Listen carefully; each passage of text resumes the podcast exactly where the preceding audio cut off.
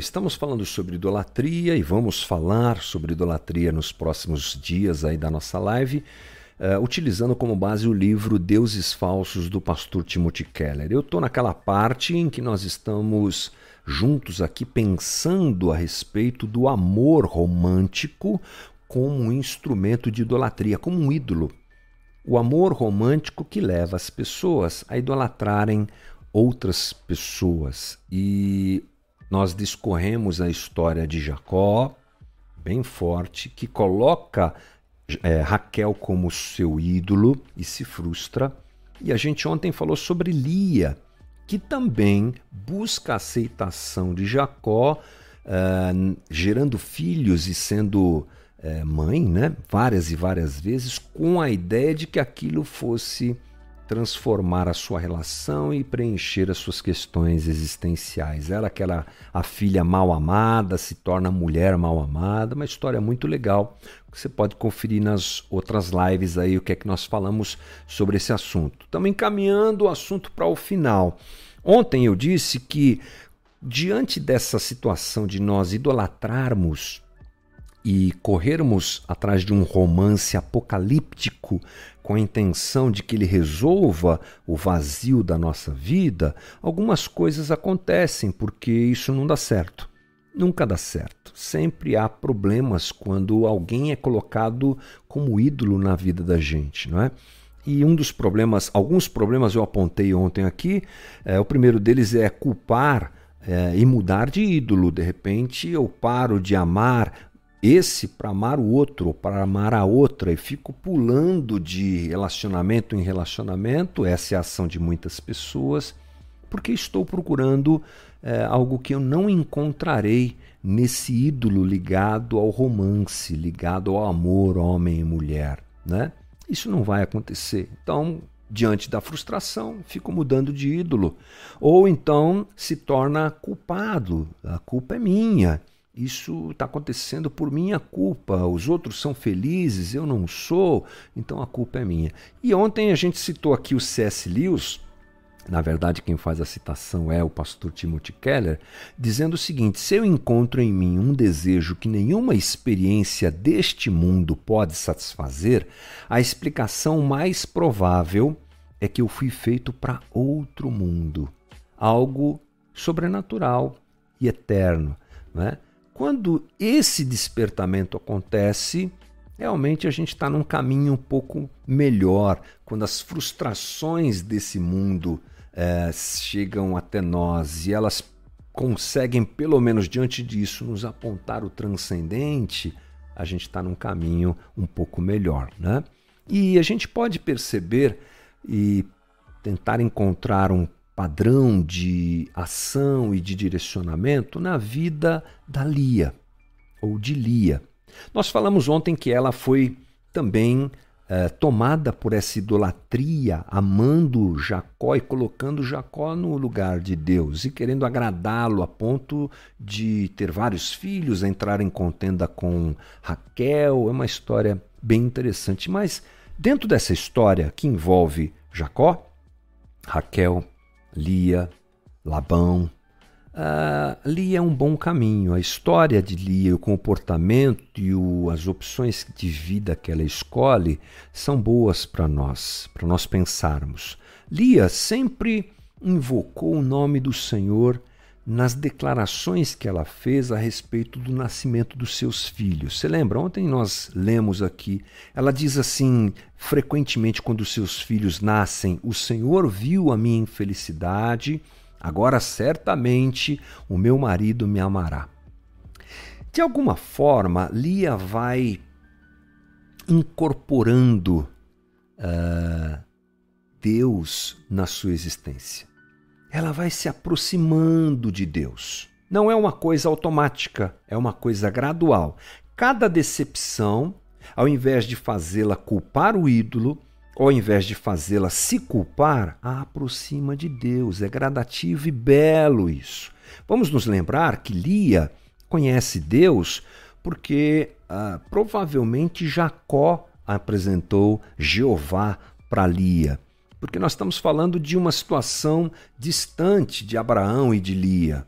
não é? Mas Jacó, o seu marido, acaba provavelmente apresentando eh, Deus e, e tudo, toda essa situação para Lia. No meio daquela luta e daquela confusão que ela vivia, é, Raquel, Jacó gostando mais de Raquel do que dela e idolatrando Raquel, Raquel frustrada porque não podia ter filhos. Olha que família bagunçada. E Lia, não é? Desprezada por Jacó, que literalmente e claramente gostava mais de Raquel, é, tendo filhos para tentar ganhar o coração do marido, uma confusão. Mas no meio disso, ela encontra um Deus gracioso e pessoal. É isso que acontece. Ela engravida várias vezes e nesse processo Deus está presente, ele vai ganhando o coração de Lia. Olha que bonito. No primeiro filho, ela faz a seguinte declara declaração: O Senhor viu a minha infelicidade Agora certamente o meu marido me amará. Aconteceu isso? Não. Ela tem um segundo filho. Porque o Senhor ouviu que sou desprezada, deu-me também este. Continua a saga de Lia buscando o amor de Jacó. Terceiro filho, Levi. Agora finalmente meu marido se apegará a mim, porque já lhe dei três filhos. Mas isso não acontece. Mas sabe o que acontece? No quarto filho, sabe o que ela diz quando o quarto filho nasce? Desta vez louvarei ao Senhor. Essa declaração não carrega menção sobre marido, não carrega menção sobre o próprio filho, Agora o coração de Lia percorreu um caminho no meio da dor, no meio da frustração, no meio da busca de sentido pela vida e ela encontrou Deus. Ou Deus a encontrou, se você preferir. Jacó e Labão haviam roubado a sua vida, lembre-se disso. Ela foi desprezada pelo pai, ela foi rejeitada pelo marido, mas ela recebeu a vida de volta quando ela entrega o seu coração a Deus. Ela é amada. Deus faz algo muito especial nela, em Lia, e faz algo muito especial através de Lia, gente. É muito lindo isso. O último filho de Lia foi Judá, né? que a gente acabou de ler aqui. E Judá, ele está na linha genealógica do Messias. Na raiz genealógica de Jesus está Judá. Olha que bonito isso. A garota desprezada, a garota mal amada, ela se tornou ancestral de Jesus. E não é para pensar, a salvação não veio pela bela Raquel, veio por Lia. Isso não significa que Deus só gosta dos oprimidos ou dos feios, no caso aqui dessa analogia. Não, não é isso, é mais do que isso. Na verdade, tem a ver com o coração de Lia. Quando Deus viu que Lia não era amada, ele a ama. Ele, o seu amor está sempre presente diante de Lia. Ela que foi rejeitada por seu pai, rejeitada pelo seu marido, é acolhida e abraçada pelo seu Deus. Deus dizendo agora a ela, tipo, alguma coisa do tipo: Eu sou o marido da sem marido. Eu sou o pai dos órfãos. Eu sou o Deus da graça. A situação toda de Lia só é resolvida quando ela se encontra com esse Deus gracioso. Interessante que os deuses das religiões moralistas, eles salvam sempre os bem-sucedidos e conquistadores. Já percebeu isso? Os deuses é, ligados à moralidade, à performance, só os bons é que são salvos. Não, não, o Deus do Evangelho, o Deus da Bíblia, salva os desprezados, ama os fracos, visita os que ninguém quer. Ele é um rei é, que alcança os seus súditos com graça. Ele é o pastor de quem não é, não tem, das ovelhas desamparadas, né?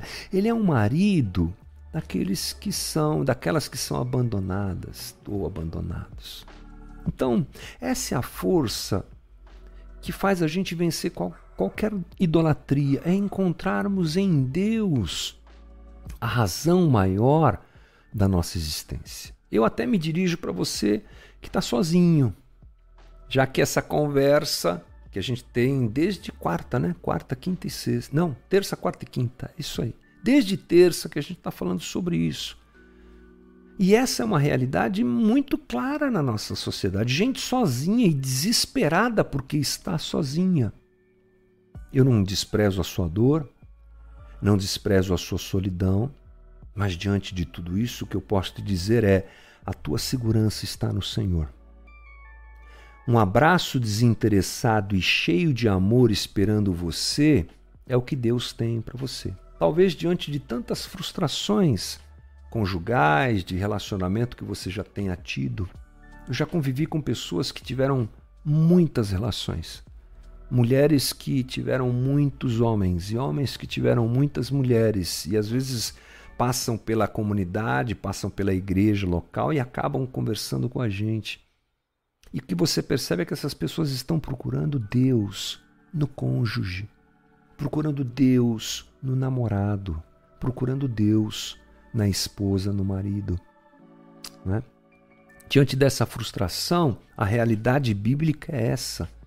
A plenitude da vida da gente não está em ninguém, a não ser em Deus. E também fala você que tem um marido, que tem uma esposa. Né? Cuidado para que você não coloque as suas expectativas em demasia nessas pessoas, ou nessa pessoa, melhor dizendo, né? Não coloque sobre o outro a tua expectativa de salvação. A tua redenção não vem da tua mulher.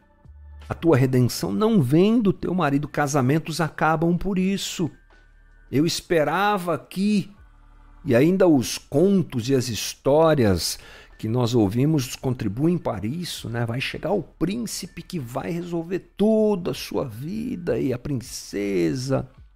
E a maior parte das vezes não é assim que acontece. Né? Então, es esperar que o teu cônjuge seja um Deus é frustrante, porque não será. Olhe para Lia, que Deus.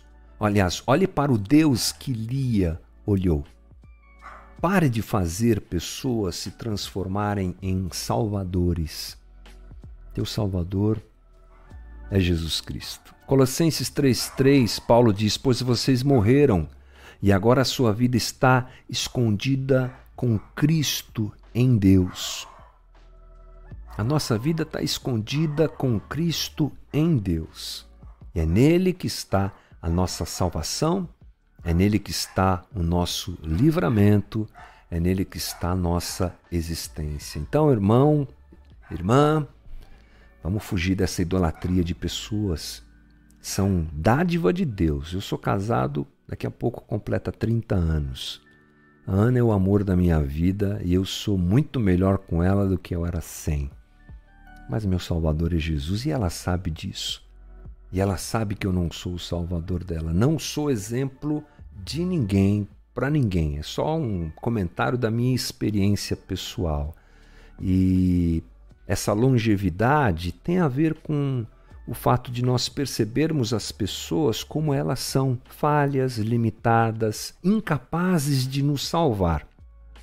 E assim olharmos para Deus, Senhor da nossa vida, Autor e Consumador da nossa fé. E é isso aí que tem que acontecer e que Deus nos ajude